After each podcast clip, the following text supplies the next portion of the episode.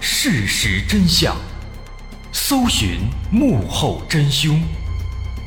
欢迎收听《绝密档案》，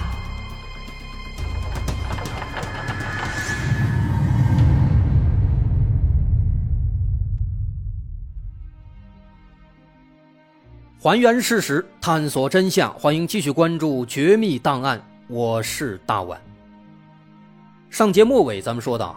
高静的母亲在当天出门之前接到了一个神秘电话，并且在电话里告知对方自己马上要出门了，而不久之后高静就遇害了。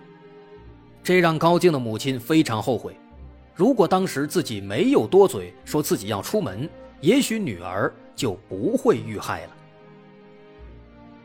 结合上一起案件，警方分析认为，这通电话很可能也是凶手打来的。目的就是打探家里的情况，看高静是否在家。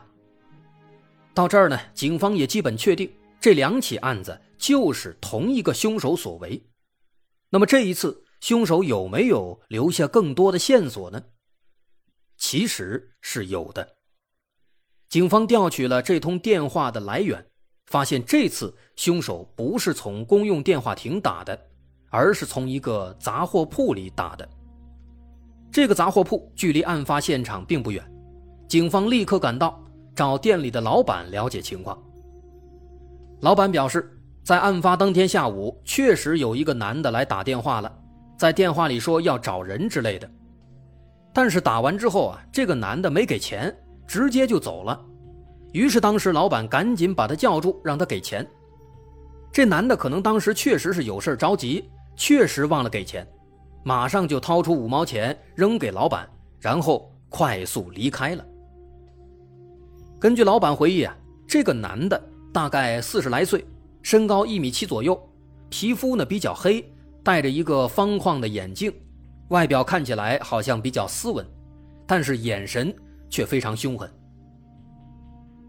那现在呢，有了这么一位目击者。警方马上就请来了公安部首批八大刑侦专家之一的张鑫，他是模拟画像专家，人称“神笔马良”。我们曾经说过的铁锤杀人魔李小龙的案子里面，张鑫的画像就对破案起到了关键作用。包括著名的白银案，案犯的画像也是出自张鑫之手。在这起案件中也是一样的。张鑫一来，画像一出，破案的钥匙也就拿到了。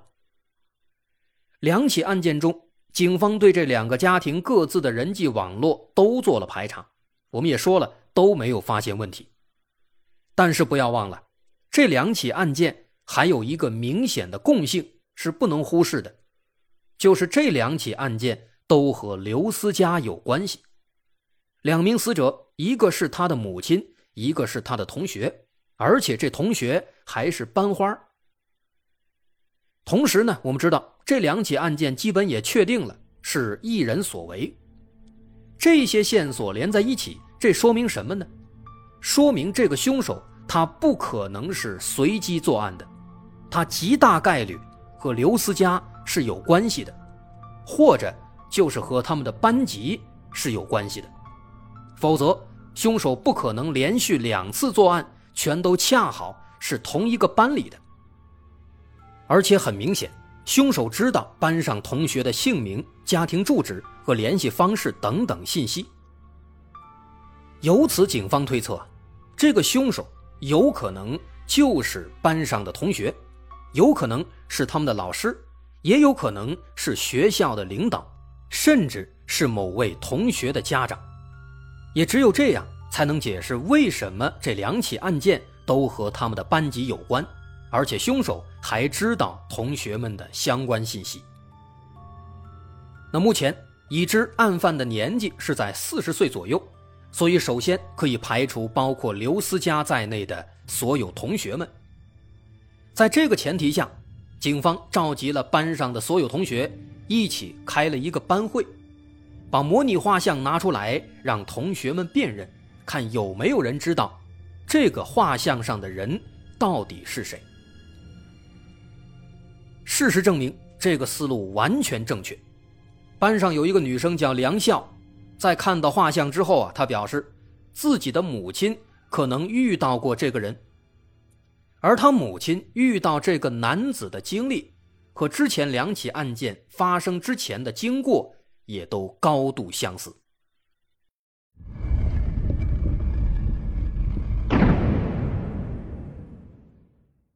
梁笑的故事发生在二零零一年的十二月，刘思佳的母亲遇害半年多之后，当时他们都已经毕业了。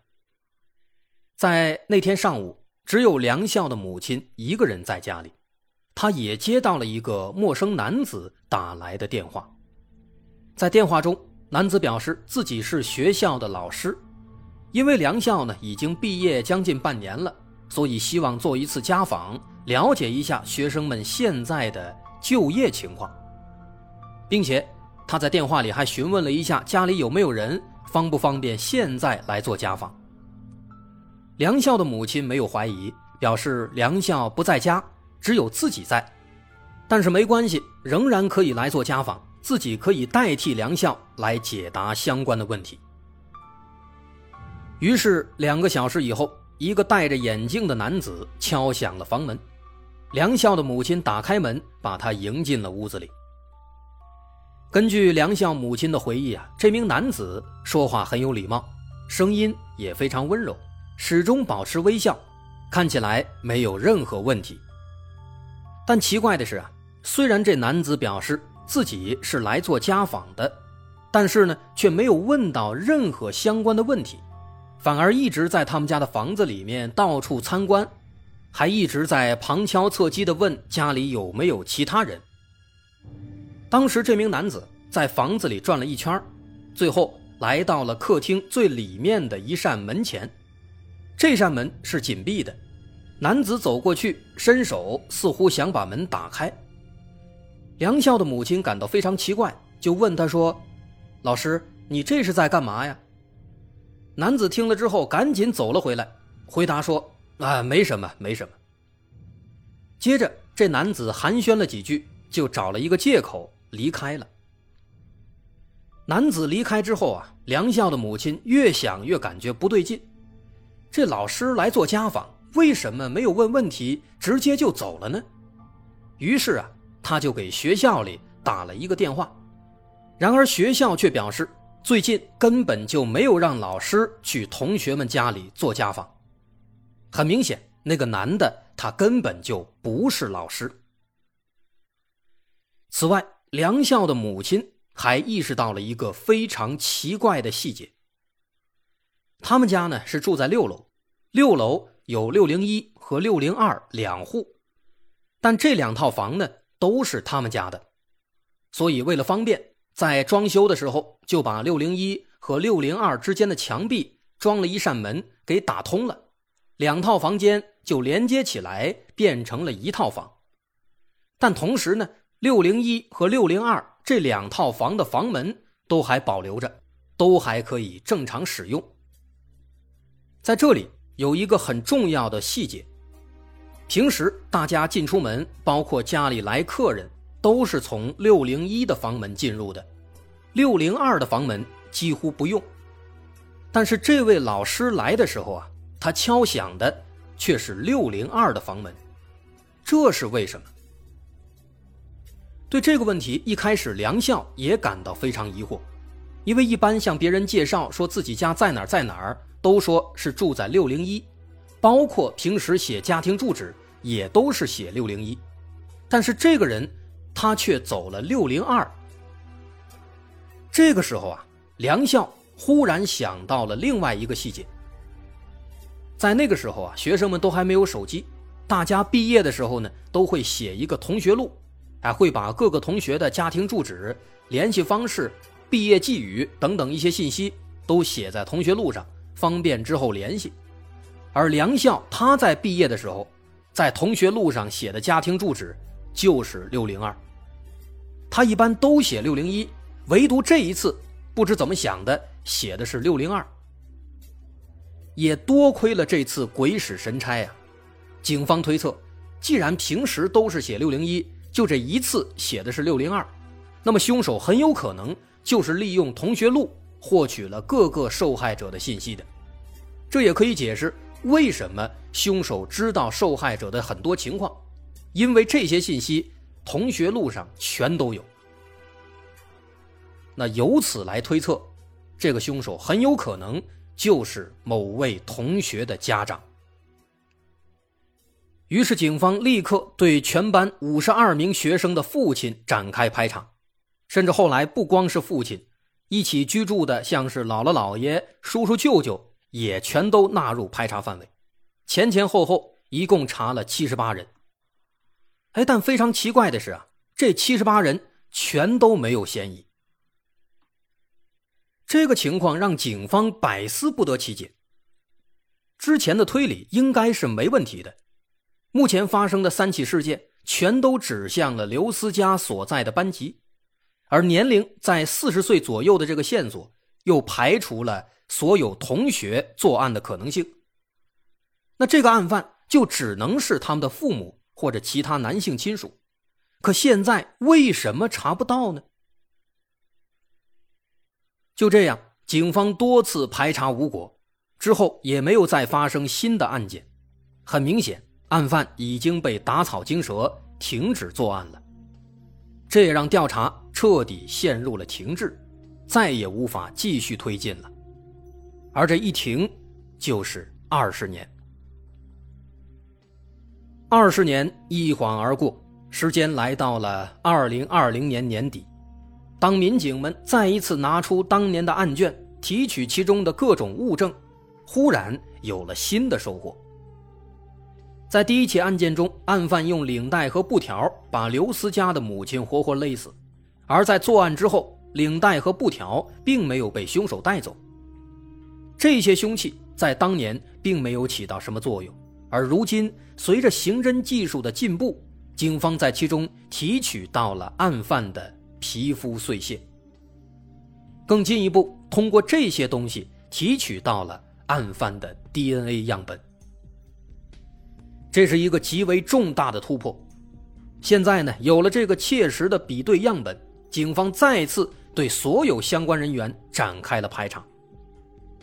而这次的排查范围要更大，只要和这个班级有关的，只要是男的，包括整所学校的男性老师、整所学校的所有领导、所有员工、所有学生的男性家长。甚至是所有女老师的男性家属，总共四百二十一人，全部都要接受排查。然而，在排查推进完之后啊，这排查的结果让所有人都震惊了：整整四百二十一人竟然都没有问题。这个结果显然非常糟糕。不过呢。在排查过程当中啊，有一个小插曲引起了警方的注意。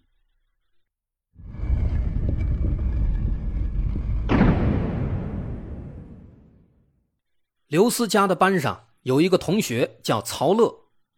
二零二一年三月，当排查到曹乐的父亲时，对方表现的极为抗拒。一开始，警方还猜测这父亲有没有可能是案犯呢？但后来发现啊，不是。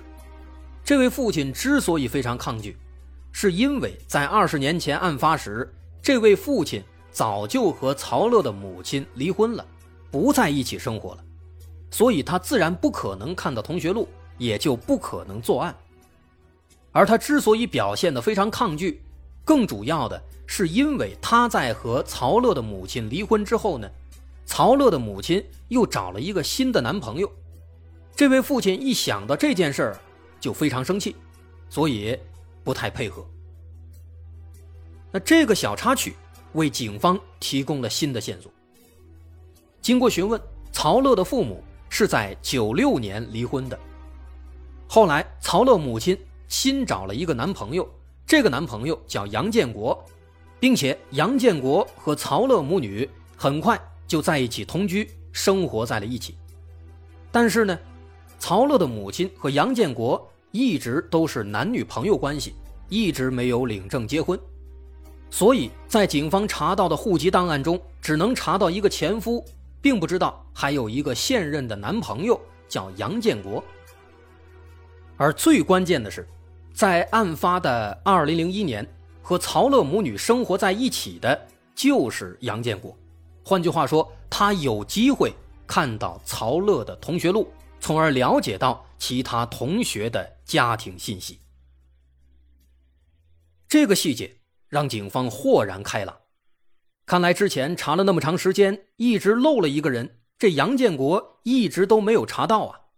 于是马上就调取了杨建国的户籍档案，把档案里的照片和模拟画像一比对，大家极为兴奋，因为实在是太像了。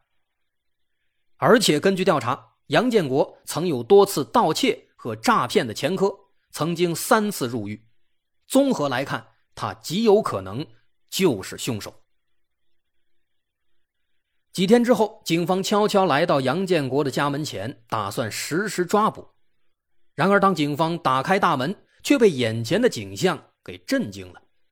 只见屋子里到处都是鲜血，六十七岁的杨建国已经割腕自杀了。后经过 DNA 比对，杨建国是完全吻合的。他就是隐藏了二十年的凶手，凶手终于找到了，而这个情况啊，也让曹乐和他的母亲非常震惊。一起同居了那么长时间，他们对杨建国的所作所为并不了解，当然这是他们自己的说法。曹乐母女表示，在一起生活之后啊，才渐渐发现杨建国也并不是什么好男人。他好吃懒做，虽然一开始做小生意有了一些钱，但是很快就暴露了本性。也正因此，曹乐的母亲没有和他领证结婚，感觉这个人实在是靠不住。后来同居了没几年就分手了。不过在案发的2001年，他们的确是在一起生活的。那么杨建国确实有很大概率能看到曹乐的同学录。从而掌握到那些被害者的信息。如今二十年之后，警方再次对案件展开侦查，也许杨建国由此察觉到自己已经暴露了，所以就畏罪自杀了。那么接下来的问题是，曹乐母女对杨建国的作案是否真的不知情呢？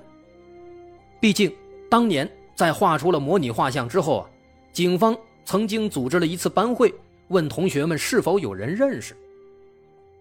说实话，那模拟画像画的还真的是很像的，难道当时曹乐他就没有认出来吗？这个问题的答案呢，恐怕只有他自己知道了，警方也不会再去追究了，因为根据我国刑法规定，单纯的知情不报是不构成犯罪的，除非。存在窝藏、包庇等等这样的行为，才有可能会构成窝藏包庇罪。而且如今杨建国已经畏罪自杀，警方也没有办法再去移送起诉了。最后啊，虽然锁定了案犯就是杨建国，但如今他已经自杀了。他当年为什么会作案，这就成了一个永远的谜。了解了相关情况之后呢，警方做出了一种猜测。认为这杨建国可能他的性欲比较强，无法满足，所以就偷偷的看了韩乐的同学录，在里面寻找强奸的目标。他第一次之所以选择去刘思佳的家里，可能是因为刘思佳这个名字比较女性化，他以为是一个女生。然而当时只有刘思佳的母亲在家，双方可能发生了冲突。于是杨建国就在慌忙当中把他勒死了，但是因为是第一次作案，非常慌张，所以最终他也没有实施强奸。至于后来高静的案子，因为高静那天是生理期，所以杨建国也没有得逞。这是警方的一种猜测，这种可能性听起来啊应该是比较合理的，但是仔细想想，其实存在一个比较大的漏洞。我们回想一下第一起刘思佳的妈妈遇害的案件，在案发前一天，一个神秘男子给刘思佳打了一个电话，电话是刘思佳接的，并且对方也知道接电话的是刘思佳。所以说很明显，这个打电话的人知道刘思佳是男的。如果这个打电话的真的是凶手，那么也就不存在警方分析的，认为刘思佳是个女孩，所以才来作案。再结合案发当天凶手进入刘思佳家中的方式，按门铃，通过对讲机和刘思佳的母亲有对话，母亲开了门，而且邻居猜测他们俩可能认识。由此看来啊，杨建国针对刘思佳母亲的作案动机就值得商榷了。但是不管怎么说，通过 DNA 比对，已经认定了杨建国就是凶手。这个是错不了的。如今他自杀，也算是有了一个交代了。只可惜啊，现在二十年过去了，一切早已经物是人非。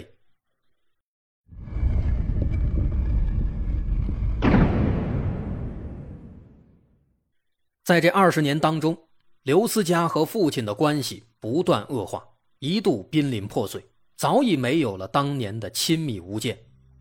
他父亲尽管后来再婚了，但是心里始终还惦念着前妻。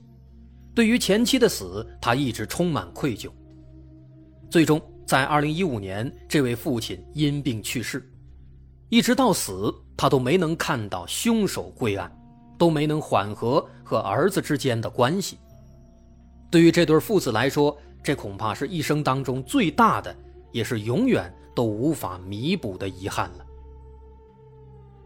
高静的父母也是一样的，他们也一直都没有走出来。在女儿遇害之后，母亲一直认为都是自己的错。如果自己没有接那个电话，或者接电话之后少说几句，那这一切可能都不会发生。这位母亲忧虑成疾，后来一病不起，甚至精神开始错乱，总感觉女儿还没有死，经常说胡话。而高静的父亲。也一直在自责，认为自己没能保护好女儿，在二零一七年也含恨而终，死不瞑目。现如今，凶手查出来了，但这两双父母却死的死，伤的伤，留下了永远的伤痛和遗憾。而凶手呢，也带着秘密畏罪自杀了，这也是一个十足的遗憾。一个杨建国。带来了如此多的遗憾，毁掉了两个原本幸福和谐的家庭，也让人感慨万千啊。那么这起案子咱们就说到这儿，我是大碗，感谢大家收听。如果您喜欢，欢迎关注我的微信公众号，在微信搜索“大碗说故事”，点击关注即可。我是大碗，感谢收听，咱们下回再见。